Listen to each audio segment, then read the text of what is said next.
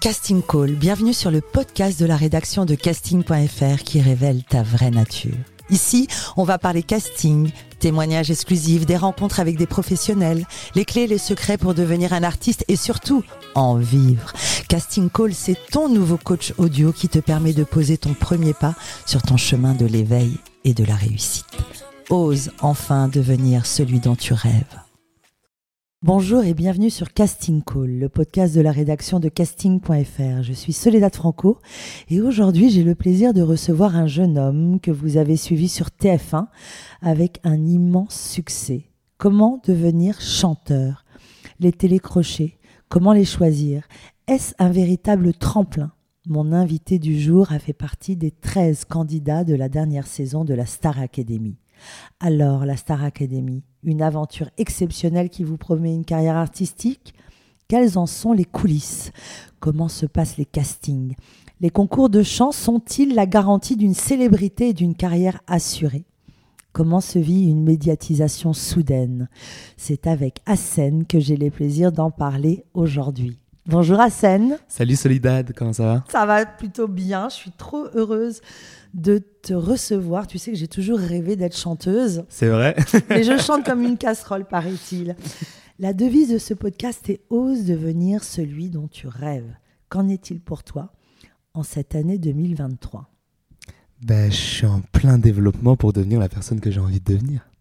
Tu rêvais de quoi quand tu étais petit? Moi, quand j'étais petit, je voulais être chirurgien esthétique. Ah bon, chirurgien esthétique? Alors voilà, ça c'est bien les jeunes de 2023. tu voulais devenir chirurgien esthétique? Mais j'ai la phobie du sang. non, mais attends, c'est pas possible. Et je suis super nul aux sciences, donc. Euh, mais comment ça, tu voulais devenir chirurgien esthétique? En fait, je sais pas. Transformer les gens? Non, mais je sais pas pourquoi ça m'intéressait, mais chirurgie esthétique. En fait, je regardais Grey's Anatomy. Après, je me suis renseigné sur ce qu'est chirurgien. Je sais pas, je voulais absolument, absolument faire ça. Et en fait, euh, pas du tout. Et qu'est-ce que faisaient tes parents? Euh, Mes parents, ils travaillent. Enfin, mon père, il est cadre dans, dans l'emboutissage, donc euh, dans l'automobile, etc. Et ma mère, elle travaille dans les crèches. Oh, quel beau métier avec les petits bébés. C'est trop bien, j'aime trop. Moi, j'aurais dû bosser dans les crèches, j'adore mes enfants. les enfants, mes enfants, tous les enfants. Et alors, du coup, t'as grandi où? J'ai grandi à Nouzonville, dans les Ardennes. C'est euh, ah, à 10 minutes de Charleville-Mézières. D'accord, ok. Et alors, vraiment petit, tu rêvais d'être chirurgien esthétique? C'est pas un rêve, mais euh, le, métier, le métier que j'aurais voulu faire, euh, c'était chirurgien, entre autres. Bon, mais alors, tu joues du saxo, du piano, du clavecin, même de la basse, et en plus, tu chantes. Quand est-ce que ça a commencé, la musique? En fait, la musique, ça a commencé à l'âge de 10 ans à peu près. Euh, je suis arrivé en... En fait, on était en classe euh, en CM1, CM2. Ah, ah. Et on a eu des intervenants du spectacle qui sont venus euh, nous, faire, enfin nous faire une comédie musicale pour la, pour la kermesse de fin d'année. Ah. Et, et, du coup, en gros, ce qui s'est passé, c'est qu'il y avait un solo pour les enfants. Et, et du coup, en gros, on est tous passés un par un. Et à mon passage, ben, il y a une des chanteuses de l'opéra de Reims qui m'a dit ok on va tout stopper. Elle me dit s'il te plaît tu peux reprendre a cappella donc euh, sans musique etc je refais. Et, euh, et, à la fin du cours euh, enfin de l'initiation pour la comédie musicale du coup ben, ils sont partis voir mes parents. Et il faut absolument inscrire votre enfant au conservatoire. Il a vraiment un don il faut commencer. Et du coup ben mes parents ils ont dit c'est quoi le conservatoire? Ils savaient pas trop etc mm. et du coup c'était tout nouveau ils se sont dit ah ok mon fils pour faire de la musique bon ben let's go on va essayer et du coup l'année d'après j'ai fait le conservatoire et, et, voilà et, ce don qu'est-ce que ça te fait quand tu entends ça? Il a vraiment un don, c'est ce que tu viens de dire? Je ne me considère pas forcément avoir un don parce que mine de rien, c'est beaucoup de travail, la voix, etc. Après, euh, ouais, j'ai eu des facilités, mais c'est pas quelque chose qui est forcément Enfin, si, enfin, je sais pas. en vrai de vrai, c'est compliqué. Un talent inné. Ouais, voilà. c'est Mais quand on a 10 ans, sachant que quand on est un homme, ta voix, elle se transforme et elle ça, change aussi. Totalement. Parce qu'elle était comment ta voix quand tu avais 10 ans J'étais soprane, genre vraiment, je chantais. Euh, Soprano, dis-nous, c'est quoi? Aigu? Soprano, c'est une voix très aiguë. Euh, qui est spécialisé normalement pour les femmes. Uh-huh. Et, euh, et du coup, voilà. Et c'est, c'est franchement, j'a- j'atteignais des notes super hautes, etc. Mais tu, avant de, de- j'allais dire passer ce casting, non, d'être euh, en cours avec euh, ces professeurs qui ont posé ce regard, est-ce que tu avais déjà, tu soupçonnais ce don, tu chantonnais chez toi? Pas du tout. J'avais aucune expérience de la musique. J'adorais écouter la musique avec mes parents, etc. Mais euh, personne dans ma famille ne pratique de la musique ou ne chante ou des choses comme ça. Donc c'était vraiment tout nouveau pour nous. Et c'est pour ça que mes parents, ils étaient un peu euh, sous le choc quand on leur a dit, bah, il faut absolument l'inscrire, etc. Et du coup, bah, Et on t'inscrit? On Et trouve du coup, une place pour toi au conservatoire? Et Parce du que c'est dur suis- d'y rentrer. C'est ça, et en fait, euh, je rentre assez facilement, entre guillemets, mais sauf que malheureusement, j'étais obligé de rentrer dans une classe instrumentale parce que l'opéra et les classes de chant, euh, il fallait muer pour pouvoir y entrer. Ah, alors Donc, explique-nous, qu'est-ce que ça veut dire muet? Il faut attendre 13, 14 ans C'est quoi? En vrai, ça dépend de l'âge. On peut pas dire à 13 ans, je vais muer, 14 ans, je vais muer. l'adolescence C'est vraiment l'adolescence et ça arrivera quand ça arrivera. Moi, je sais que ça arrivé à la transition troisième seconde, par exemple. Je sais plus, on a quel âge à cette période-là. Mais 12, 13 euh, ans, je ouais, un truc comme ça. Mais euh, mais il y en a, ça arrive plus tard, comme plus tôt. Enfin, Alors qu'est-ce que c'est que l'organisme. muet Ben muet, c'est le changement de la voix. Euh, on devient un peu plus grave entre guillemets. euh. Enfin, c'est compliqué comme question en vrai parce que je suis, comme je vous ai dit juste avant, je suis nul en sciences, donc. Donc Ça me rappelle un peu l'histoire de Farinelli. Tu connais Farinelli? Totalement. Le castrat. Et de le castrat, justement. Exactement. Dis-nous, raconte-nous un petit peu, ça va donner, ça va éclaircir nos auditeurs. En fait, par exemple, Farinelli, c'est un castrat. euh, Et en fait, euh, lui, euh, suite à diverses opérations qu'il a, qu'il a vécues, ben, il, est, il a gardé cette voix très aiguë qui est restée très soprane. Mais du coup, moi, maintenant, de nos jours, enfin, avec euh, tout ce qui est hormonal, etc., ben, notre voix change, que ce soit la femme ou l'homme. On passe tous euh, Hmm. par la phase de la mue, la voix change. Et du coup, voilà. Et c'est une étape qui est un peu compliquée pour un garçon parce que quand tu as l'habitude de chanter dans les si aigus, aigu. et tu te retrouves à ne plus atteindre ces aigus Mm. alors que c'est ce qui faisait un peu ta personnalité, etc. C'est un peu frustrant, entre guillemets. Mais, euh, mais tu découvres d'autres choses, des choses que tu ne pouvais pas faire, etc. Et, et voilà, moi je sais que du coup, euh, enfin dans mon expérience, euh, du coup au conservatoire, j'avais choisi le saxophone. euh, comme instrument euh, comme instrument obligatoire du coup et après je suis rentré en classe horaire aménagée musique euh, dans un collège qui s'appelle le collège Jean Massé à, à Charleville-Mézières et en gros, euh, je pratiquais la chorale du conservatoire en plus. Et il y avait un solo et je l'ai fait. Et le prof de chant a eu un gros coup de cœur pour moi. Et du coup, il m'a proposé de faire des cours en extérieur gratuitement pendant six mois.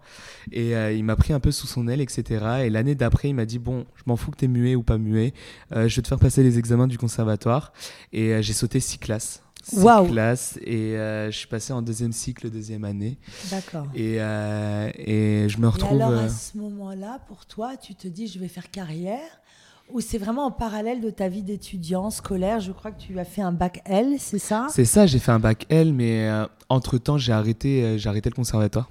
Ah Donc en fait, tu t'imaginais pas du tout en faire une carrière artistique? Ben, en fait, euh, ce qui s'est passé, c'est que je faisais mon cursus euh, classe horaire aménagée musique et je voyais que l'esprit élitiste du conservatoire, ça ne me plaisait pas trop. J'avais pas trop ce mindset-là. Ah.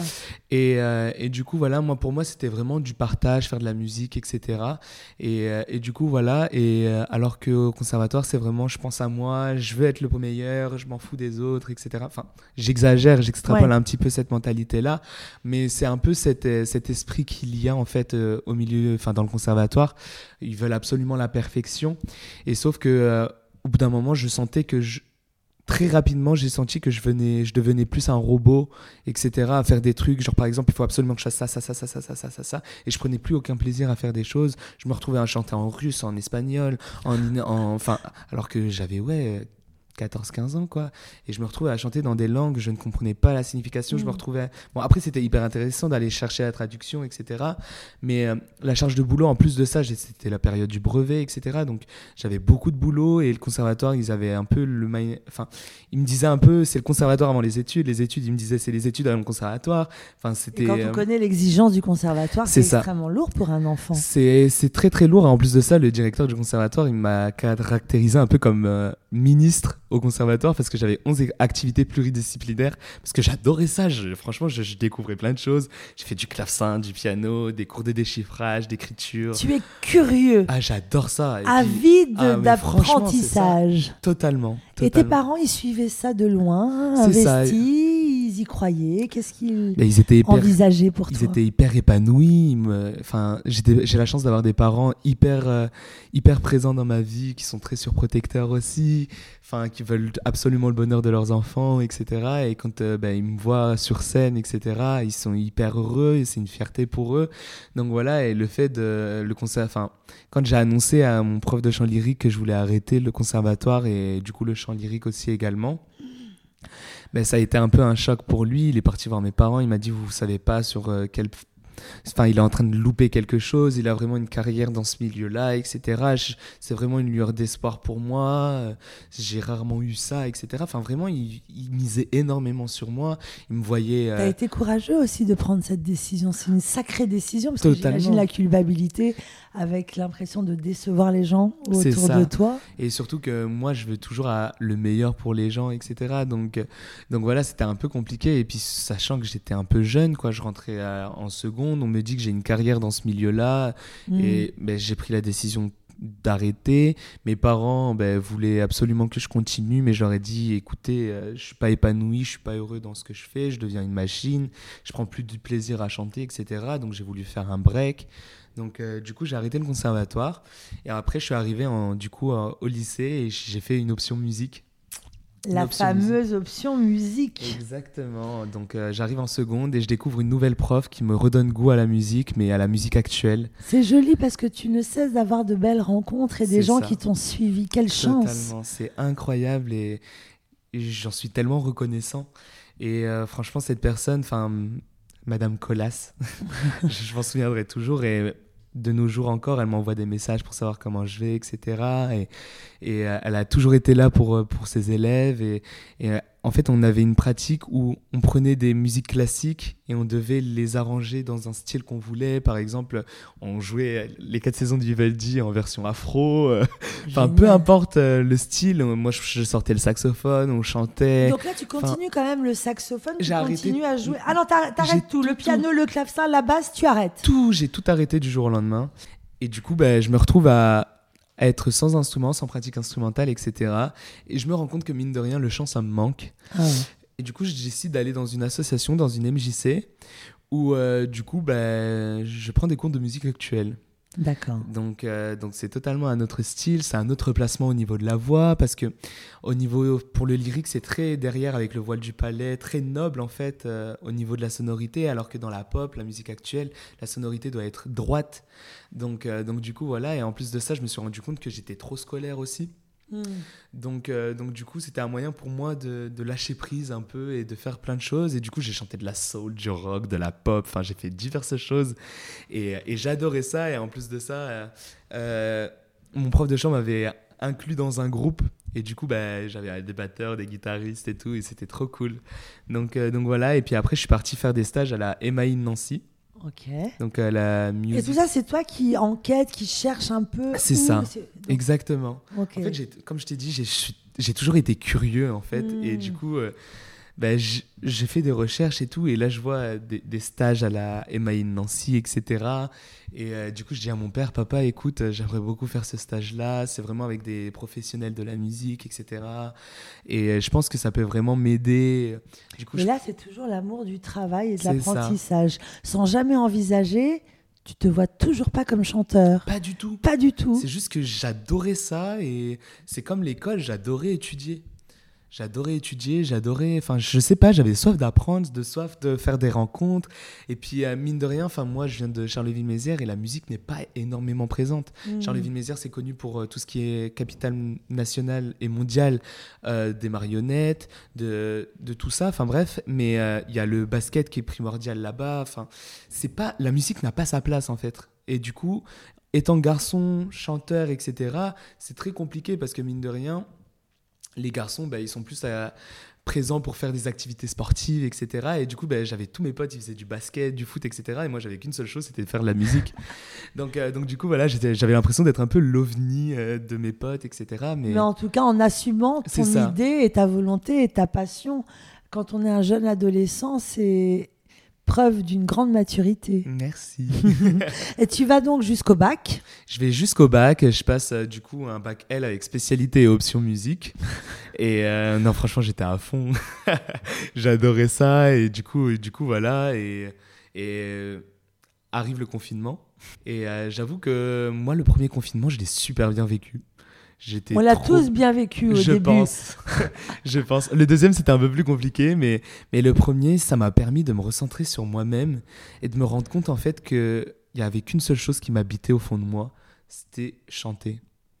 Et du coup, tous les soirs, j'étais sur mon piano, je chantais, j'ai fait énormément de rencontres sur les réseaux sociaux. Alors justement, très présent sur les réseaux sociaux pendant le confinement. Raconte-nous un peu. C'est la première fois où tu te médiatises vraiment. Exactement, totalement. Je commence à, à me rendre compte qu'il y a beaucoup de live talents qui se proposent sur les lives Instagram, etc. je me dis, mais en vrai, pourquoi pas moi? Et euh, j'avais mon frère qui, qui, qui, est lui un fan inconditionnel de rap, etc. Il me dit, mais t'es pas capable de faire un cover de rap à ta manière et tout. Je fais, ah bon, moi je suis pas capable. et du coup, bah, j'ai fait un truc au piano et j'ai repris une chanson de PNL et tout.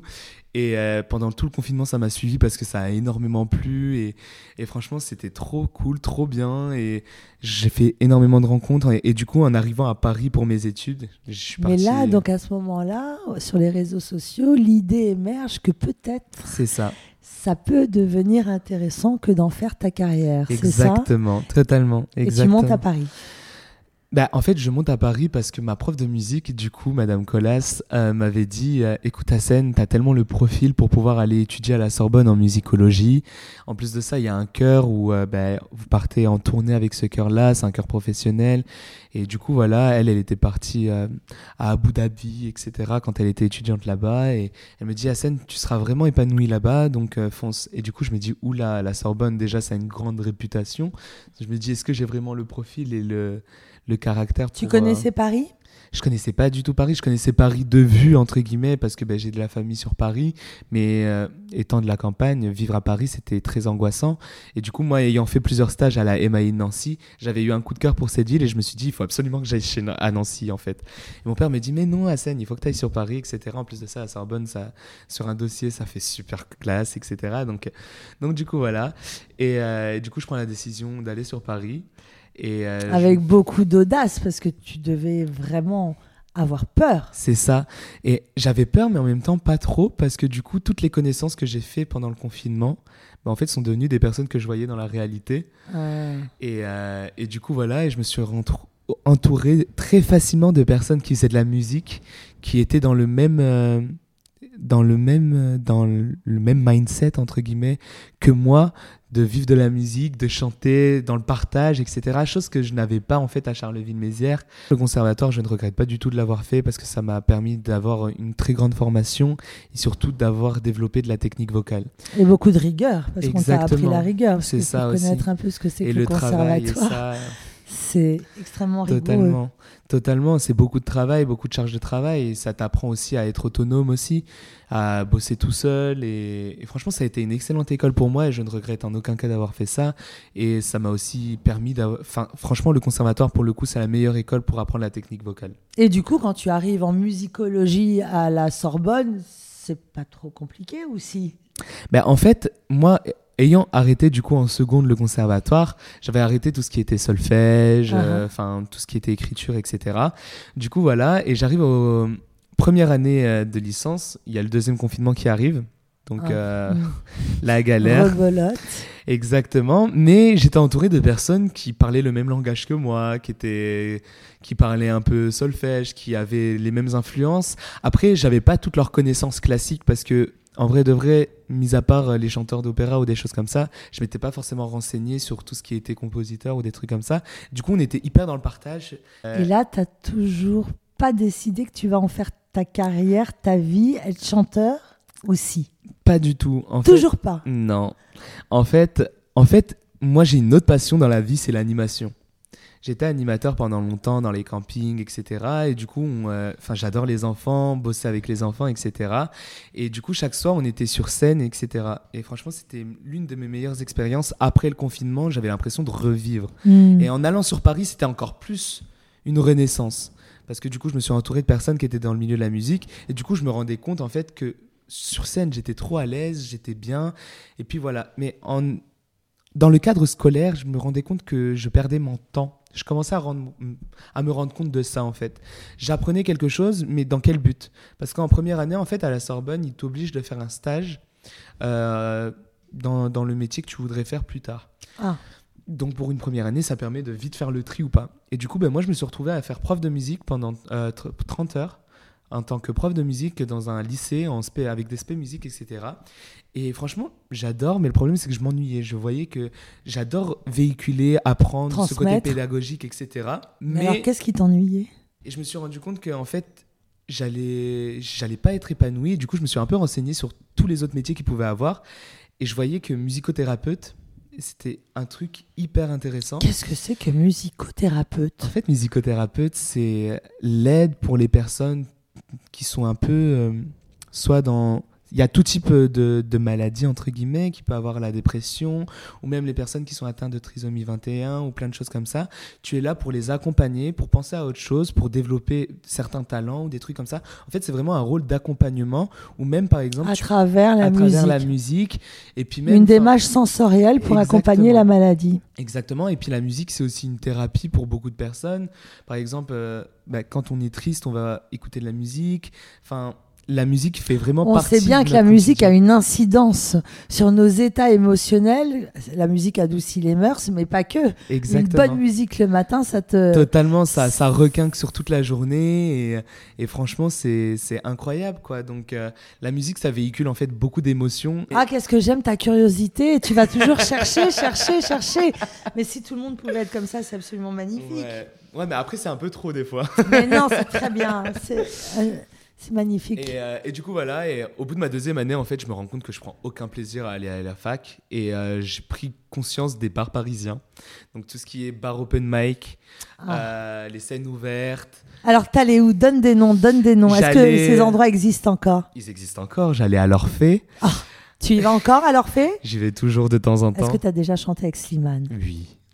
Parce qu'à l'Orphée, on vous donne l'info, il y a tout le temps Slimane. Il y a Slimane, Patrick Bruel, Camille Lelouch, enfin il y a plein d'artistes en fait. Toi Moi. Et c'est un endroit tout petit. C'est ça. Où vous pouvez rentrer. Raconte-nous ce que c'est l'Orphée. Moi j'y vais aussi et j'adore. En fait, l'Orphée, c'est un lieu un peu intimiste, entre guillemets, où tu rentres, il y a des musiciens qui sont présents, et euh, c'est le but de partager la musique, en fait, chanter, euh, etc. Et les gens qui sont là, c'est pour venir écouter la musique ou venir chanter, et c'est vraiment hyper bonne ambiance, c'est hyper convivial comme esprit, et du coup, voilà, il y a plein de bars comme ça dans Paris. Qu'est-ce que ça veut dire? Que si vous êtes chanteur, finalement, il suffit d'enquêter, de rechercher, et vous allez trouver des petits lieux ouvert à tous, où se mélangent de grandes célébrités et aussi des artistes en herbe comme toi, ce que tu étais à l'époque. Exactement. Et c'est comme ça que tu as pu chanter avec Slimane et d'autres. Mais c'est accessible et ouvert à tous. Et j'aimerais bien que les gens l'entendent, que dès lors qu'on a envie, il suffit de rechercher un peu et on trouve ces endroits accessible. Totalement. Donc tu continues et tu vas chanter. Et je vais chanter dans les bars en fait, et c'est un, un, truc que je ne faisais pas forcément.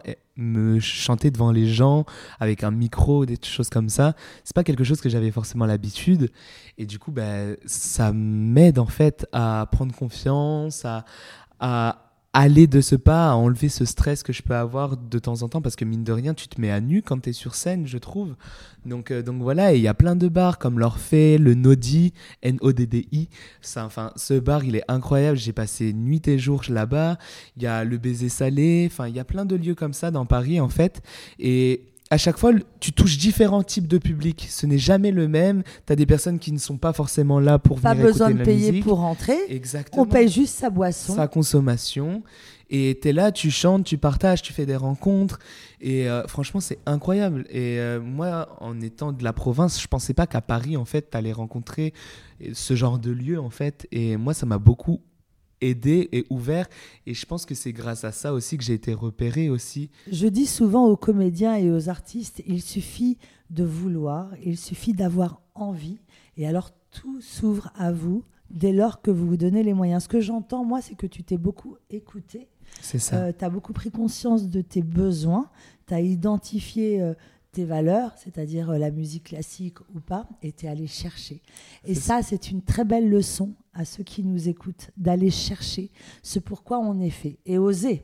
Exactement. Alors, dans ces bars, qu'est-ce qui s'est passé? C'est quoi ton plus beau souvenir, par exemple? Je crois que mon plus beau souvenir dans un bar, c'est quand je crois que j'ai chanté pour la première fois une chanson qui me tenait à cœur. Euh, et euh, je vois l'effet que ça a fait aux gens.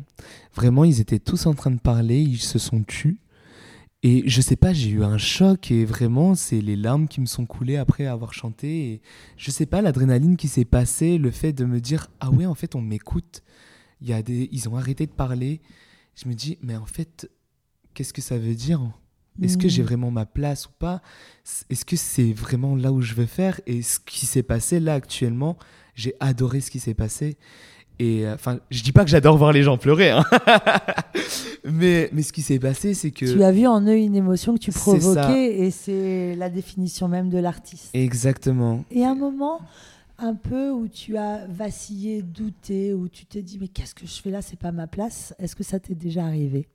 Il y a certains moments où tu te dis ah ouais c'est chaud parce que dans ce genre de lieu tu rencontres beaucoup de personnes qui ont énormément de talent mm. et tu te dis pourquoi toi et pas eux? C'est surtout ça. En fait dans ce milieu tu enfin moi personnellement je sais que pendant longtemps ça a été ça. Je me suis beaucoup comparé aux gens en me disant mais j'ai pas le même talent qu'eux j'ai pas j'ai pas le même potentiel entre guillemets que qu'est-ce que tu peux m'en dire justement? Et, euh, et en fait euh, à, à ces personnes là pourquoi eux et pas toi? Tu vois, c'est surtout ça, en fait. Euh, moi, je me suis vite rendu compte que, en fait, les personnalités sont tellement différentes. Il y a et tellement qu'il ne faut pas se comparer. Exactement. Et, qu'il faut pas se comparer. Ce qui est intéressant, c'est la singularité. Exactement. Arrêtez de regarder les autres, inspirez-vous. C'est ça. Mais soyez différents. C'est ça. Croyez en vous et surtout, euh, si vous aimez quelque chose, c'est pas parce qu'il y a une personne qui n'aime pas que d'autres personnes ne vont pas l'aimer. Les goûts et les couleurs changent selon les personnes et et voilà, faut juste euh, croire en ses, objectifs et savoir où tu veux aller. Et en, se donnant les moyens, on peut réussir. Et alors, tu continues euh, les open mic.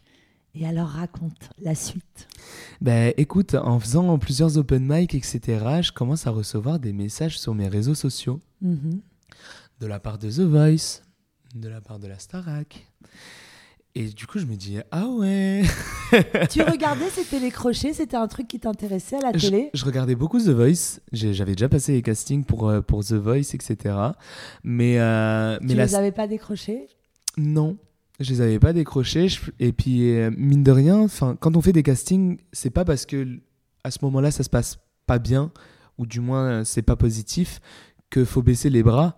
C'est au contraire, faut se dire que ça a été formateur et que c'est peut-être pas parce que t'es fait pour ça pour le moment. Il faut que tu grandisses un petit peu, il faut que tu te recherches un peu plus artistiquement parlant. Bruno Berberes nous avait expliqué au micro de ce podcast que beaucoup de choses rentrent en compte. Déjà, peut-être qu'ils avaient déjà un brin comme toi ou quelqu'un qui avait ce même timbre de voix. Exactement. Donc en fait, si tu rates le casting une année, en 2023, tu peux le réussir en 2024. Exactement. C'est pas parce qu'un casting est raté qu'il faut se dire ah, c'est bon, j'arrête, j'abandonne tout. Au contraire, faut plus voir ça comme une grosse opportunité parce que tu as quand même fait ce casting-là. Il y a beaucoup de personnes qui aimeraient bien faire ce casting.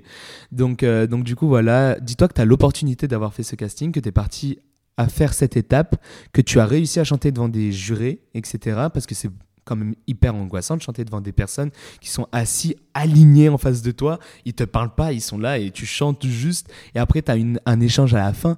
C'est très angoissant et c'est un gros pas que tu fais en avant en, allant faire ce genre de truc. Et, et, voilà, il faut, juste se dire que sois fier de, ce que, de là où tu étais. Et l'année d'après, si tu veux le refaire, peut-être que tu iras plus loin. En fait, il faut toujours penser à je vais faire mieux. Comment tu décroches la Starac bah, En fait, on m'envoie un message sur les réseaux sociaux suite à un, open mic. On me dit euh, Hello Hassan, euh, j'ai quelque chose d'hyper intéressant à te proposer. Euh, dis-moi est-ce que tu es partant, etc. pour, pour un appel. Je me dis, oula, je sais pas qui est cette personne. Du coup, ce que j'ai fait, c'est que je suis parti sur LinkedIn. j'ai regardé son profil et je vois qu'elle est directrice de casting pour plusieurs émissions, etc. Et je me dis, ok, parce que le profil était en privé. Hmm.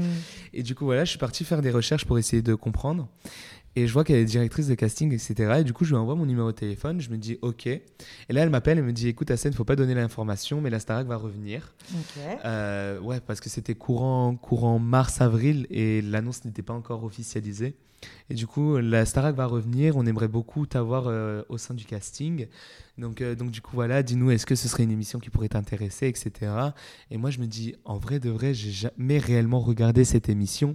Parce que quand j'étais petit, euh, bah, je suis né en 2002, du coup, bah, j'ai raté les deux premières. Et puis après, le fait de grandir, bah, un an, deux ans, trois ans, je m'en souviens pas forcément. Donc, donc j'ai peut-être grandi avec la Starac, mais j'ai aucun souvenir. Je sais que mes parents regardaient beaucoup, mais pas moi. Mais, euh, mais du coup, voilà, mais j'en ai toujours entendu parler de Grégory Le Marchal, de la Starac, etc. Et du coup, c'était un peu un rêve d'enfant, entre guillemets, qui te dit Ah, Seine, il y a la Starac qui revient, etc. Tu vas peut-être être sur, sur les pas de Grégory Le Marchal, etc. Donc, c'est trop cool, c'est trop stylé. Et euh, du coup, je me dis Bon, ben, vas-y, let's go, tu perds rien à faire le casting. Est-ce qu'à ce, moment-là, tu poses. Euh, des questions à tes parents, tu leur demandes conseil? Je leur ai pas dit que je faisais les castings. Ah, le conseil d'Assen. non, non, non, non, non. Parce qu'en en fait, j'ai, euh, je ne l'ai pas encore, euh, enfin, je l'ai pas dit, mais mes parents, ils voulaient, ils m'ont toujours soutenu en fait dans mes projets, mais euh, ils voulaient pas que j'arrête mes études. Ah. Ils voulaient pas que j'arrête mes études, ils voulaient absolument que je de continue. De musicologie. De musicologie, ils voulaient absolument que je finisse au moins ma licence et après pour le master, on verra. Mais, mais du coup, voilà. Mais sauf tu que... l'as fini ta licence? Pas du tout. en gros, j'étais en deuxième année. Ce podcast ne sera pas écouté par ma fille. Et alors, continue. Non, en, gros, ce qui s'est passé, c'est que j'étais en deuxième année de licence l'année dernière. Ah. Et, euh, et, du coup, la Starac m'appelle et me dit Écoute, Hassen, euh, bah, on aimerait beaucoup te voir et te rencontrer, etc. Euh, mais avant tout, il faut que tu nous envoies par mail euh, une vidéo de toi en train de te présenter, de danser, de chanter. De danser. C'est ça. Donc, tu en étais bon danseur Pas du tout.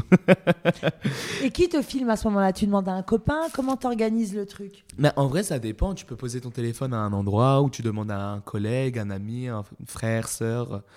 Pierre, Paul, Comme Jacques. Comme d'habitude, euh... Hassan se débrouille et va droit au but. Exactement. Et fait les choses. Totalement. Et puis en plus de ça, la Corée, on avait une Corée imposée ah. et une Corée, on était libre de la créer. Et moi, j'ai décidé de la créer, ma Corée. Parce qu'en fait, j'ai vu la Corée imposée, je me suis dit, oula, moi faire ça, pas du tout. je me suis dit, c'est trop dur. Et du coup, je me suis dit, autant créer comme ça. Et puis en plus de ça, ils vont voir mon originalité, etc ah, le culot, il a euh, décidé de créer une Corée et tout. Donc, euh, donc du coup, voilà. Et, et je crée une Corée euh, avec une pote à moi. J'ai demandé une pote danseuse qui était qui, une très bonne pote à moi qui m'a qui m'a aidé du coup à faire cette Corée. Et du coup, voilà. Et je filme. je suis parti au parc de la Villette. Je, me suis dit, au moins j'ai de l'espace pour danser et tout. Et du coup, j'avais mes AirPods pour écouter la musique et je dansais. Et, voilà. Et puis après, j'ai fait un petit montage avec la, le son en, en fond pour, pour avoir pour avoir une bonne euh, image, entre guillemets. Et puis voilà. Et euh, du coup, j'ai chanté deux chansons. Et euh, du coup, la vidéo de présentation où je parle un peu de, de moi, mon storytelling, ce qui s'est passé dans ma vie, comment j'ai fait de la musique, etc. Un peu ce qu'on est en train de faire en fait. Et, et du coup, voilà. Pourquoi je veux faire de la musique, pourquoi je veux faire la Starac, c'est vraiment des questions qui sont là. Et, euh, et du coup, voilà, et j'ai répondu à ces diverses questions. Et puis après, euh, j'attendais une réponse et on m'appelle pour euh, me dire, écoute Hassan, on aimerait beaucoup te rencontrer à l'Atrium TF1. en, le 27 juin, le 27 juin. Et The Voice m'avait rappelé entre temps et m'ont dit écoute Hassan, on aimerait beaucoup te revoir, etc. Donc avec grand plaisir. Donc, euh, du coup, ce qui s'est passé, c'est que du coup, j'ai fait les deux castings. Et les deux t'ont choisi. Et les deux m'ont choisi. La guéguerre. j'ai eu la chance d'avoir euh, d'avoir ces deux castings de réussis. Et, euh, et, du coup, à la fin, bah, c'est moi qui ai pris la décision finale de si oui ou non je voulais, je voulais le faire la The Voice ou la Starac. Et, Pourquoi tu as choisi la Starac? Et en fait, j'ai choisi la Starac parce que au niveau de la personnalité, je me suis dit je pense que je sais pas, le fait de vivre cette expérience qui est quand même inexplicable parce que faut le vivre pour le comprendre, je pense. Et c'est quand même relativement courageux parce que moi, ça me ferait plutôt peur que euh, d'être filmé en permanence. C'est une immersion, on t'enferme. T'avais envie de ça? Pas forcément, mais en fait, j'étais, comme je l'ai dit depuis le début, j'étais curieux. Hmm. Je connaissais pas l'émission, je connaissais pas je connaissais pas du tout comment ça allait se passer. Et puis l'idée de me dire que c'est le comeback, entre guillemets, hmm personne ne sait vraiment, ma génération, ce que c'est la Starac, etc. Je me dis, en vrai, de vrai, c'est hyper intéressant d'aller vers l'inconnu.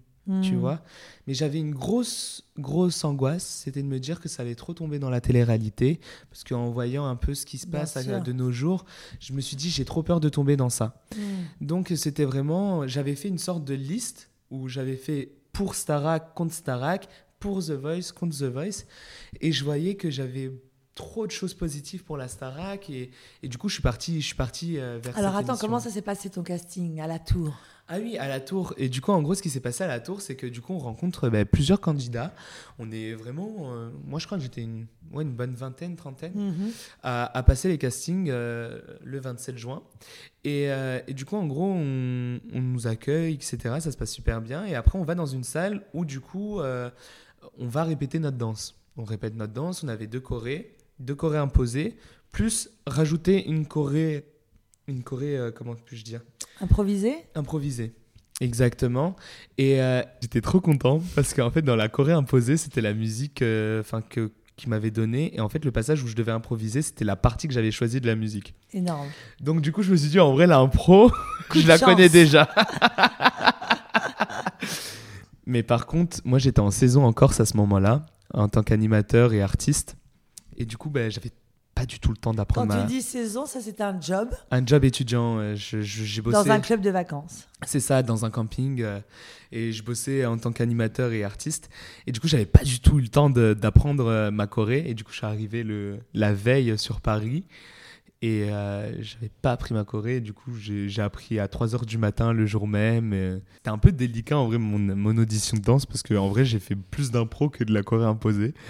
Mais, euh, mais je pense qu'en vrai, en plus de ça, j'avais craqué mon pantalon dans l'audition. du coup, à la fin du truc, à la fin du truc, je dis "Oh là là, je suis vraiment désolé, mais mon pantalon il s'est déchiré." et du coup, c'était super drôle. Et euh, mais je pense aussi par rapport à ma personnalité, le fait que j'ai rigolé avec eux et tout, je pense que ça a joué. On a eu une grosse étape d'interview aussi où on a beaucoup. Tout ça le jour même? Tout ça le jour même. Tout ça, on a, on a été convoqué à 8h et moi je suis reparti vers euh, ouais, 14h, 15h. Donc ça fait une, quand même une grosse partie de casting. Euh. Et en gros, tu chantes deux chansons imposées où ils te demandent une chanson un peu up-tempo, donc une chanson qui est un peu festive, qui bouge, etc. Et une chanson qui est un peu mélancolique, etc. Et T'as chanté quoi? Moi j'ai chanté Je suis un homme de Zazie en piano-voix. Et en up-tempo, j'avais fait euh, Proud Mary de Tina Turner. Ok. Du coup, voilà. Et on avait une chanson obligatoire sur bande-son, minimum, et une chanson obligatoire en français. D'accord. C'était vraiment les conditions pour, euh, pour les chansons. Et après, on était libre de choisir ce qu'on voulait. D'accord. Et ensuite, après avoir chanté, on m'a. Pour voir euh, par rapport aussi si on est prêt à faire de l'impro ou des trucs comme ça au niveau du théâtre, on m'a donné la recette de la bouillabaisse. Quel rapport On m'a donné la recette de la bouillabaisse, on m'a dit... À jouer À chanter. Chante-moi la recette de la bouillabaisse. Genre comme ça en 3 secondes. D'accord. Et du coup, je sais pas, en, en, enfin, en instinctivement... Tu fait en lyrique Pas du tout. Ah bon, d'accord. J'avais la chanson la Bamba. Ah J'avais cette chanson et j'ai fait et pour faire une bouillabaisse j'étais comme ça et là... mais c'est n'importe quoi mais j'avais Enfin, je sais pas, c'est sorti tout seul, j'étais tellement à l'aise et tout. Et euh, par incroyable. Exemple, incroyable, c'est trop bien. Les caméras ne t'ont pas du tout euh, impressionné ou Pas du tout. En fait, enfin pour moi, je, en fait, je suis parti du principe où j'ai beaucoup de chance de faire ce casting. Il y a beaucoup de personnes qui veulent le faire. C'est déjà une grande chance d'être à l'Atrium TF1. Hmm. En fait, je, suis hyper reconnaissant de tout ce qui se passe et euh, ça sert à rien de se projeter, de se mettre trop de stress, etc. J'ai compris ça aussi au fur et à mesure du temps que, en fait, dans la vie, ça sert à rien de se mettre une trop grosse pression, etc. Si tu aimes ce que tu fais et que tu as. Que, c'est pas que tu as confiance, parce que je dirais pas que j'ai 100% confiance en moi, mais je dirais que en vrai, j'ai appris à. En fait, je me suis rendu compte que j'aimais ce que je faisais et que j'avais qu'une seule envie, c'était de vivre de ça. Et que j'étais hyper heureux, que j'avais que des choses positives quand je chantais. Quand je... Et du coup, pourquoi me mettre du stress alors que je fais quelque chose que j'aime? C'était vraiment la mentalité que j'avais eue pendant ce, casting-là. Et je me suis dit, si ça passe, ça passe. Si ça passe pas, ben, tant pis, c'est pas grave et ce sera une prochaine fois. Et voilà, et pour moi, c'était une, grande chance d'être euh, parmi ces, ces, candidats, de faire euh, les castings pour la saison de relancement de la Star Academy. Lorsqu'on t'entend, euh, tu réponds réellement à une euh, sagesse incroyable, avec des valeurs incroyables. Qui t'a transmis tout ça? Cette confiance en toi Ou euh, c'est inné Ou est-ce que tu penses que c'est des valeurs que tes parents t'ont transmis? Parce que dans tout ce que tu nous racontes, c'est un long chemin, mais tu ne prends que des choses positives. On imagine que tu as dû parfois douter, un manque de confiance, pas assez grand, pas assez beau, pas assez petit, pas assez mais on a l'impression que tu es très sage à l'âge de 21 ans. D'où ça te vient? Bah, j'ai j'ai la chance d'avoir une famille avec de très grandes valeurs. On est très soudés les uns des autres. Je suis issu d'une famille nombreuse. Bah, du côté de mon père, on est plus de 40. Donc euh, voilà, mais dans les 40, on est tous soudés, on est très liés, on se parle tous, on a des liens très forts. Enfin, c'est très sincère en fait notre relation et, j'ai de la chance d'avoir une famille très soudée et qui m'encourage. Et quand tu as tu as le soutien de tes proches qui te, qui te disent malgré tout, euh, allez, on croit en toi, on est prêt à faire un sacrifice, etc., pour, euh, pour, pour te voir heureux et épanouir. Tu as juste une seule envie, c'est de leur rendre l'appareil, entre guillemets. Et puis aussi, mine de rien, avec tout ce qui s'est passé, j'ai toujours été trop là pour les gens sans réellement penser à moi. Et du coup, tu t'engraines un peu dans une négativité à écouter tout le temps les autres, etc. Et tu t'oublies au fur et à mesure du temps. Et euh, je me suis très rendu compte de ça, que en fait, ben, j'étais pas forcément heureux. Euh, avec euh, tout ce que je faisais, que je faisais plus plaisir à certaines personnes et que je n'étais pas moi-même, entre guillemets. Et du coup, ben, au fur et à mesure, je me suis dit, écoute, scène, on n'a qu'une seule vie.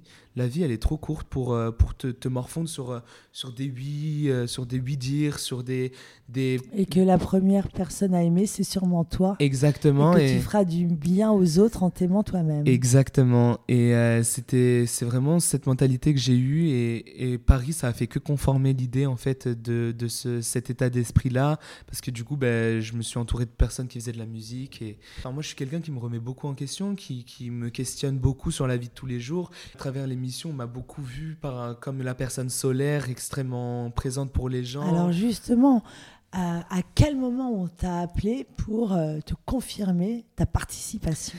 On m'appelle seulement le 7 septembre. Donc, tout l'été passe. Tout l'été passe, un stress énorme parce que du coup moi j'ai The Voice qui me dit à scène, t'es pris, on a besoin d'avoir une confirmation pour que tu nous dises si tu fais ou tu fais pas. Moi, j'ai été franc avec eux. J'aurais dit, écoutez, euh, là. Moi, j'attends la Starac. Non, pas du tout, parce que moi, je savais vraiment pas pour le coup quelle ah. émission je voulais faire. Ah, je savais pas du tout. C'est pour ça que j'étais dit, j'ai fait vraiment un listing de, hmm. de, des pour, des contre, de ce que j'avais envie de faire, etc. Début août, je reçois un appel me disant que je fais partie des 30 derniers. D'accord. Ensuite, fin août, on m'appelle, on me dit que je fais partie des 15 derniers. Et sur les 15 derniers, ils s'en prenaient que 13. Donc ça veut dire qu'à tout moment, il y a deux personnes qui sautaient. Ah là là. C'est angoissant. C'est hein. l'attente terrible. C'est terrible, mais en même temps, je me dis Ah, tu fais quand même partie des 30 derniers. C'est incroyable. toujours, ah, des 15. Toujours le côté positif. Et, euh, et quand on m'appelle, franchement, je revois mon père. J'ai jamais vu mon père pleurer autant dans mes bras. C'est. Euh, enfin, en fait, j'ai reçu l'appel, je suis monté dans ma chambre, et là, j'ai pas hurlé, j'ai pas crié, j'ai pas dit, ok, je suis pris pour la Starac. Je suis descendu, j'ai dit, papa, j'ai un truc à t'annoncer. Je sais pas, pour moi, ça a été tout de suite euh, une révélation. Le fait qu'on m'a annoncé, je savais directement que j'allais faire ça, alors que je ne savais pas encore quelques jours avant. Mais le fait qu'on m'a annoncé que j'étais pris pour la Starac, je savais que je devais aller faire ça. Qu'est-ce que tu as dit à ton père? Et j'ai dit, papa, écoute, je dois t'annoncer un truc. Au mois d'octobre, je vais faire partie des académiciens de la Star Academy. Et là, mon père, il, me dit Mais non, tu te fous de moi Je fais Non. Et là, il, me prend dans ses bras, il crie, il pleure. Et enfin, l'émotion que j'ai vue dans mon père, en fait, c'est quelque chose que je n'oublierai jamais. Et en fait, mes parents, ils se sont toujours battus pour notre bonheur, pour tout ça. Et le fait de, de voir que je touche un peu du petit doigt le rêve d'enfant que j'avais envie de faire, euh, ben, c'était l'un des plus beaux jours de sa vie, quoi. Et, hmm. et euh, après, quand j'ai annoncé à ma famille, ils ont tous chialé, ils étaient trop contents et tout. Enfin, franchement, c'était pour ça aussi que j'avais envie de faire cette émission-là. C'était pour rendre fier. J'ai le même prénom que mon grand-père. Et du coup, le fait d'avoir Hassen écrit en gros, euh, il était trop content. Enfin, moi, on m'a montré des vidéos après l'émission et tout. Euh, mes grands-parents, ils ont vécu un moment que jamais de leur vie, ils, ont, ils auraient pu imaginer vivre mmh. ça, quoi. Et, et, euh, et, franchement, enfin, tu vois, leur sourire, leur joie. Et j'ai mes oncles et mes tantes, dès que je suis sorti, ils m'ont dit merci pour tout ce que tu leur as procuré. Enfin, vraiment, c'est j'ai reçu tellement d'amour en fait de mm. provenant de ma famille en leur annonçant tout ça que c'était une grosse fierté pour eux parce que mon grand-père il a, il a toujours voulu faire de la musique il adore écouter de la musique etc mais en quittant l'Algérie pour venir pour, en France etc enfin il n'a pas eu le droit à l'apprentissage entre guillemets euh, de tout ce qui est euh, au niveau de la musique. Et du coup, et du coup moi, en sortant de la Starac, ben, je lui ai acheté un livre pour apprendre la guitare, etc. Enfin, vraiment. Et là, du coup, il commence à s'y mettre, à Qu'est-ce que c'est joli de réaliser euh, le, rêve d'une histoire familiale. C'est ça. Et du coup, ça fait trop plaisir, quoi. Et en octobre, donc, tu rentres à la Star Academy. Donc, combien de jours, de semaines En gros, le 7, le 7 euh, septembre, on m'annonce que je suis pris à la Starac.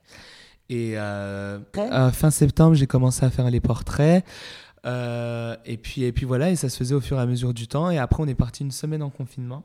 On était dans un hôtel où, euh, du coup, on commençait à faire durant cette semaine tout ce qui était essayage, tout ce qui était essai plateau, tournage de générique, bah etc. Donc, on fait tout durant cette semaine. Et, euh, et, du coup, voilà. Et après, on prend. Euh, un training incroyable. C'est un training pendant une semaine où c'est assez intense, entre guillemets. Et du coup, bah, c'est à partir de ce moment-là aussi qu'on met le premier visage sur certains candidats parce que du coup, nous, on ne sait pas qui participe. Et du coup, en faisant le générique, on était 3, 4 ou des choses comme ça. Et sauf qu'on avait l'interdiction de se parler, on ne pouvait ah pas se parler. C'était atroce, vraiment, c'est ah. horrible. C'est, On sait qu'on est avec des gens, mais on n'a pas le droit de se parler. On est dans un van, on n'a pas le droit de se parler.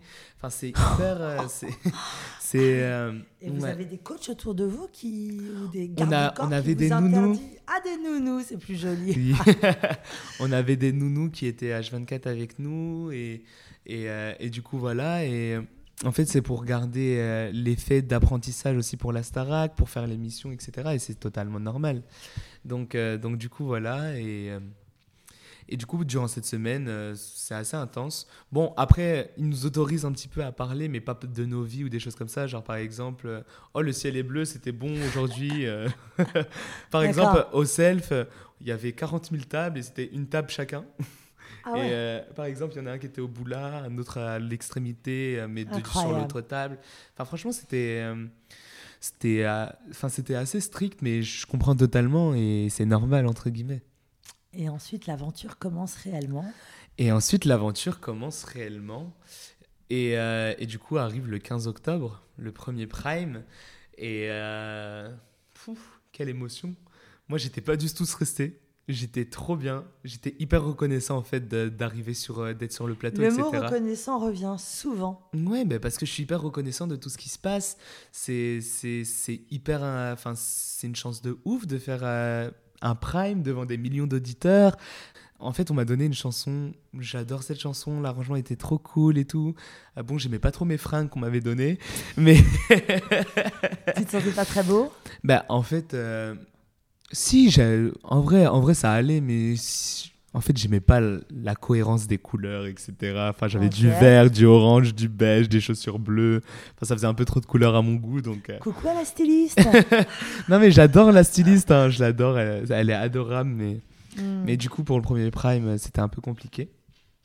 Et, euh, et du coup, en gros, euh, en gros, ce qui s'est passé, c'est que c'est le premier prime pour moi, c'est le plus beau souvenir de mon émission parce que du coup c'est la première fois où on entend les gens chanter, on entend les portraits des autres, on apprend à découvrir les gens.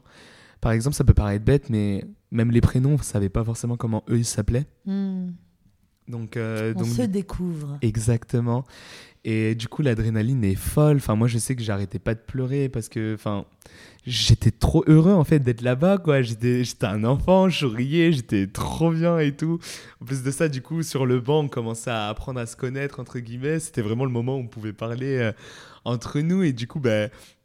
j'avais Carla à ma gauche et Léa à ma droite, et du coup, on commençait à parler, à se taper des délires, à encourager les autres. Enfin, en fait, il y a eu une, toute une bienveillance qui s'est un, instauré en fait. Une cohésion de groupe. C'est ça. En fait, on s'est dit, ok, on est en train de vivre un truc de ouf tous ensemble et c'est dingue. On se connaît pas, mais je les aime déjà. Hmm. C'est trop bizarre comme sensation. Et du coup, au fur et à mesure, les portraits passent, etc. Et on, on trouve certains points similaires des, des, avec certaines personnes par rapport à son mode de vie, etc. Enfin, c'est c'est vraiment. Des liens se tissent. Des liens se tissent alors qu'on s'est jamais parlé. C'est trop bizarre en fait. Et du coup, voilà. Et Louis l'a très, très bien dit euh, dans, après sa prestation. C'est, il a dit on a l'impression d'être déjà une famille alors qu'on ne se connaît pas. Tu es sorti en deuxième. C'est ça. J'ai quand même fait trois semaines. Donc, euh, c'est, c'est incroyable. Moi, pour moi, partir dans les premiers ou dans les derniers, ça m'était égal, entre guillemets, parce que la visibilité. Trois semaines, c'est long. C'est super long. Une semaine, on a l'impression de vivre six mois. C'est incroyable. Ça se fait Parce qu'en général, quand on aime, ça passe vite. Ça passe vite, mais c'est très intense. On a, on a eu une charge de travail très intense. On faisait plein de cours à la à l'heure, enfin des choses comme ça. Donc donc voilà. Et puis caméras, on finit par les oublier. moi, au- en vrai, au bout du troisième, quatrième jour, j'ai totalement oublié les caméras. Est-ce qu'il y a des moments où vous avez ce répit, où vous êtes sans caméra? Euh, oui, euh, il y a des moments, ça s'appelle les heures CSA. C'est les heures où, euh, en gros, pendant une heure ou une heure et demie, tout dépend de- du temps, euh, on coupe totalement les caméras. Mais sauf que nous, on nous le dit pas forcément. C'est euh, pour pas que pour pas qu'on se dise ah on va lâcher prise etc et, et puis voilà mais mais Et tu n'as pas ton téléphone. on n'a pas de téléphone, on n'a accès à rien, on est coupé du monde. Et, euh, et franchement, c'est incroyable parce que du coup, bah, tu découvres plein de facettes de toi qui, dont tu ne fais pas face en vrai dans la vie de tous les jours parce que tu es accroché à ton téléphone. Enfin, tu es vraiment en- dans Quelles une sorte de cure, les entre choses guillemets. positives? Les choses positives, moi j'ai appris à. Enfin, je suis quelqu'un qui me mettait beaucoup en, en question, donc en vrai de vrai, ça n'a pas changé parce que je prends beaucoup ce temps-là aussi euh, dans la vie de tous les jours. Mais ce qui a vraiment changé, c'est vraiment artistiquement parlant, j'ai vite compris où je voulais aller et qu'est-ce que je voulais faire en fait euh, de ma vie. Est-ce que. Et puis même, enfin, ça peut paraître bête, mais, euh, mais en ce qui concerne euh, les chansons qu'on nous donnait, euh, je faisais vraiment un travail sur ce que moi je ressentais par rapport aux chansons qu'ils me donnaient, par Mhm. rapport au texte. J'essayais vraiment d'approfondir sur ça, etc. Parce que moi, en fait, le problème des professeurs, enfin, c'est le retour, c'est beaucoup le retour qui, qui a été fait. C'était euh, peu importe le les chansons, que ce soit une chanson triste, une chanson qui, qui- qui est joyeuse ou pas, j'avais toujours mon sourire. Hmm. Et Ça se sent au travers de cette interview. Ouais, T'éclates de rire, t'as un beau sourire. Merci. Mais, mais du coup, voilà, et du coup, c'est. euh, bah, du coup, ils, ils ont peur que du coup, je ne sois pas sincère quand je veux véhiculer une émotion ou des choses comme ça. Et c'est tout un travail que moi, je n'avais pas forcément fait sur moi-même, où je me suis dit, ah ouais, en fait, il faut vraiment que tu t'interprètes réellement. Ton corps, en fait, il est vraiment là aussi pour véhiculer des messages, et c'est pas que ta voix, entre guillemets. Parmi tous ces profs, tous ces coachs, lequel t'as le plus marqué et t'as le plus, euh, de qui t'as le plus appris? Oh là là. je dirais en vrai de vrai, la personne qui m'a le plus appris, c'est euh, Laure Ballon. Laure Ballon, parce qu'elle, elle était vraiment là pour euh, l'expression scénique, pour nous aider un peu à comprendre les mots, comment les placer, etc. Et Laure avait la facilité de me faire comprendre ce que je voulais véhiculer. Vous faites même du yoga avec Eberson Oliveira, que je salue, qui est un très bon ami que j'aime. Exactement, du yoga, on a fait de la pole dance. T'es comment sur la pole dance? En vrai de vrai, je me suis euh, impressionné, j'ai réussi à faire plein de choses, donc, euh, donc en vrai c'était très drôle. Bon après ça brûle, hein. ça, ça, on a eu des séquelles. Comment t'as vécu ton élimination? Mon élimination, en vrai de vrai, moi je vais être franc, ma deuxième nomination, je l'ai trouvée un peu injuste, entre guillemets. J'ai, euh, j'étais pas, parce qu'en fait c'était la période où euh, c'était les évaluations, c'était de l'opéra. C'était de l'opéra, il y avait un et l'autre chanson c'était Ne me jugez pas de Camille Lelouch. Et pour le coup, Ne me jugez pas, ça me parle tellement. J'avais tellement tout donné sur cette chanson. Euh, il y avait aussi euh, Caruso que je connaissais déjà et même, enfin, j'ai donné tellement de conseils à des personnes dans la Starac pour pour le placement de la voix. Enfin, vraiment, j'étais prof de chant aussi à la Starac. du coup, voilà. Non, franchement, en vrai de vrai, j'avais pas du tout raté mon, mon évaluation. L'évaluation de danse, j'avais très bien réussi, c'était une chorégraphie imposée, etc. Et du coup, pour moi, c'était un petit peu injuste. Et Michael Goldman me l'a dit aussi, il m'avait mis 14 à mon évaluation. C'est juste euh, certaines personnes qui m'avaient mis des notes hyper moindres pour euh, peut-être sauver d'autres personnes, je sais pas. Ou ils... Enfin, tout dépend des... Tu l'as vécu comme une injustice En fait, bah, de toute façon, ça se voit, je pense, au niveau de, de, de mon faciès. J'étais vraiment choqué, je comprenais pas et je dis carrément la phrase bon ben c'est tout, je prends mes valises et je me casse. Mais en vrai de vrai, je pense que c'était le bon moment aussi pour moi de partir parce que psychologiquement en vrai c'est dur l'enfermement. C'est très dur l'enfermement. Et puis surtout, tu ne sais pas ce qui se trame de l'autre côté. Exactement. La naissance de tes loulous, comme tu les appelles. Exactement. Tu ne soupçonnais pas. Moi, en sortant de l'émission, je ne comprenais pas le pourquoi du comment il y avait une aussi grosse queue dans les stations essence. Je ne savais pas qu'on ne savait pas du tout qu'il y avait une pénurie de gasoil. Ça peut paraître bête, mais l'actualité en général, on n'avait aucune information. Coupé du monde. On est vraiment coupé du monde pour le coup et, et du coup voilà, enfin on découvrait plein de choses. Enfin.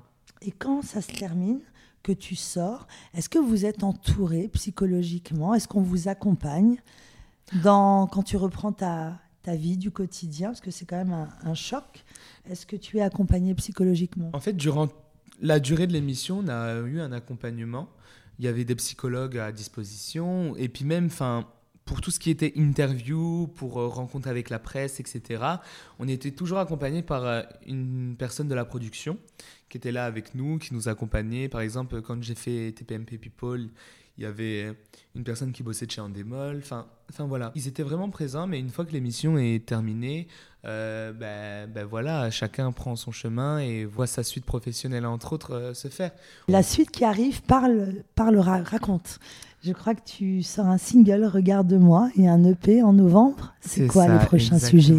Pour moi, c'est hyper important pour mon premier projet de parler de moi, de m'ouvrir un peu, de faire un peu le, le CV de ma personne. C'est-à-dire, euh, je parle un peu de, mon expérience de la vie, etc. Et mon EP aura une trame qui se suit. Ma, première chanson de mon EP, ça s'appelle Chambre vide. C'est une chanson qui est assez dark un peu, qui est assez triste. Et en fait, euh, c'est une chanson qui parle de mon sourire. C'est une chanson parce qu'en gros, du coup, ça, ça m'a pendant la Starac, le fait que mon sourire revienne tout le temps, ça m'a vraiment remis en question. Je me suis euh, rendu compte qu'en fait, quand j'étais petit, c'était vraiment un masque que j'avais et que, que du coup, euh, c'était hyper intéressant d'écrire sur ça et de poser des mots sur ça. Et peut-être que ça allait me faire du bien et de comprendre certaines choses. Mais tu sais que dans les coachings de pensée positive, on dit toujours que la meilleure arme est un sourire. Ça t'a desservi ton sourire? Ben, À certains moments, oui aussi. Alors explique-nous, parce que là tu m'étonnes. On dit toujours, enfin je te vois depuis tout à l'heure et ton, ton, sourire est bouleversant. Et moi je sais que dans des moments un peu compliqués, euh, j'arbore un sourire et je sais que ça détend tout le monde. Totalement. Et même dans, quand on accueille quelqu'un, quand on veut négocier, quand on veut euh, arriver à un casting, euh, le sourire, ça génère une relation de confiance et puis surtout quelque chose de plus ou moins léger. En quoi ça t'a desservi? En fait, ça m'a un peu desservi en ce qui concerne, euh, du coup, quand euh, je suis sur, euh, sur scène, quand je chante des chansons tristes ou des trucs comme ça, ben, moi, mon sourire, il est toujours là, j'arrive pas à l'enlever, tu vois. Et peu importe mes émotions, j'ai toujours mon sourire qui est présent et je veux toujours le bonheur des autres aussi, sans vraiment, moi, me poser est-ce que toi tu vas bien, etc. Et du coup, ben, je suis toujours la personne souriante et quand je fais face à mes émotions, ben, j'ai pas forcément des pleurs qui arrivent ou des choses comme ça. Je dis pas qu'en vrai, on est obligé de forcément pleurer ou des trucs comme ça, mais c'est hyper euh, libérateur de pleurer et des trucs comme ça. Et moi, je sais que j'ai un truc que j'encaisse, mais c'est pas grave, j'encaisse. Et du coup, voilà, je me suis dit, bah, en vrai, de vrai, c'est hyper important d'en parler. Et euh, je sais qu'il y a beaucoup de personnes aussi qui, qui sont dans ce même stade-là, où ils sont beaucoup là pour les autres, ils parlent beaucoup, etc., mais ils se confient jamais sur leur vie, etc. Et, et c'est hyper important de parler, en fait, dans la vie de tous les jours, de pas forcément H24 parler de ses problèmes, etc. Mais parler, il faut pas avoir honte de parler, de dire que oui, on va pas bien, etc. Parce que moi, j'étais toujours là à dire ah mais moi ça va toujours, etc. Hop. Mais par contre, euh, dès que je me retrouvais tout seul dans ma chambre. Euh, bah, j'étais au bout de ma vie, j'arrivais pas à dormir, je faisais des insomnies, des choses comme ça, quoi. J'ai une phrase qui dit Et moi, si je souffre, c'est tant pis, si toi tu vas bien, moi aussi. Durant cette période-là où j'étais un peu dans le dark, mais sans m'en rendre compte, j'étais dans une relation assez toxique où ça a duré assez trois, ça a duré assez longtemps, ça a duré trois ans et demi. Et en fait, elle, elle était très négative, elle avait des pensées suicidaires, elle avait tout ça. Et moi, du coup, j'étais toujours là, j'étais son soleil, j'étais tout ça, mmh. mais sauf que du coup, ben, moi, j'étais fou amoureux, vraiment pour le coup. C'était vraiment un réel amour que j'ai eu, et j'étais toujours là pour cette personne-là, mais j'avais rien en retour entre guillemets de, de positif Enfin, j'ai adoré passer ces moments-là avec elle parce que ça m'a permis de me forger aussi. Mais moi, elle me demandait jamais réellement si moi j'allais bien, entre guillemets. Et du coup, ça s'appelle Habiba, ça veut dire mon amour. Et, euh, et, du coup, en gros, toujours dans cette lueur de positivité où j'ai euh, prends soin de toi, Habiba, tu sais, euh, cette histoire était belle. cette histoire était belle. Dis-toi, tu te rappelles de ce qu'on a vécu, de cet amour perdu, puisses-tu le retrouver dans les bras d'un étranger. Hmm. Et du coup, enfin, j'essaie de, de trouver le bonheur chez quelqu'un d'autre, etc. Et, et voilà, et pour moi, ça a été une très, une très belle histoire et je regrette pas du tout d'avoir vécu cette expérience. Et, du coup, voilà, toujours en gardant ce côté positif. Et... Parce qu'en vrai, de vrai, écrire des chansons sur l'amour, c'est pas ce qui manque de nos jours. Mais, euh, mais les gens, ils dénigrent souvent les personnes avec qui ils ont été en couple, ou soit ils parlent de l'amour fou, mais ils parlent jamais de, du positif, de l'amour, ou même si ça s'arrête, ben, il y a du positif aussi. La troisième, ça s'appelle Est-ce que tu m'entends? C'est une chanson sur l'introspection.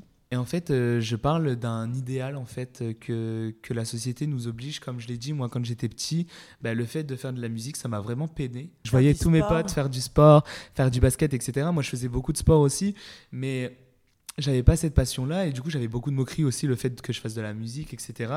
Et du coup, le fait euh, d'avoir ce mindset-là, et je sais que il y a beaucoup de personnes aussi qui vivent dans la campagne et qui n'osent pas chanter, faire de la musique ou des choses comme ça, juste parce que ben, les gens se moquent d'eux parce qu'ils font ce genre de trucs et ils sont pas des bad boys, des mecs virils entre guillemets parce qu'ils font du sport. Les injonctions de la société. Exactement.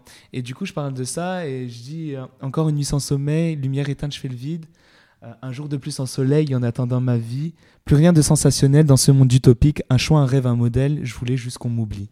C'est toujours des messages hyper libérateurs d'acceptation de, de, de, soi. Tu as vraiment une tête bien faite, une passion euh, pleine, avec une famille qui m'a l'air unie. Qu'est-ce que tu dirais au petit Hassen, à cet enfant que tu étais?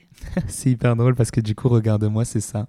Je m'adresse à moi en tant petit et, euh, et je dis que je suis fier de ce qu'il est devenu je suis fier de, de la personne qu'il est actuellement et de ce qu'il a pu entreprendre. C'est que le début d'une belle aventure. Et, euh, et, voilà, continue, peu importe les gens, il y aura toujours des gens qui vont être là pour te mettre des bâtons dans les roues, à te dire non, tu n'es pas fait pour ça, ou que, que voilà, c'est enfin de la jalousie malsaine ou des trucs comme ça. Et euh, ces gens-là, ben, ne les écoutent pas. J'ai une phrase qui dit euh, Ceux qui pensaient te voir tomber, tu peux leur dire de continuer. Ces mots te feront avancer. Leurs mots ne t'atteindront jamais. Et c'est ce que je dis en fait à ce petit Hassan. Il faut que tu arrêtes d'écouter les gens qui vont te être que péjoratifs, négatifs dans ta vie et qui, euh, qui, qui, seront là à te mettre des bâtons dans les roues, à te dire que jamais tu vas avancer dans tes projets et que tout ce que tu fais c'est nul, etc. Si toi tu crois en ton projet, si toi tu crois à ça, etc., ben qu'est-ce qui va t'empêcher de le faire tu vois.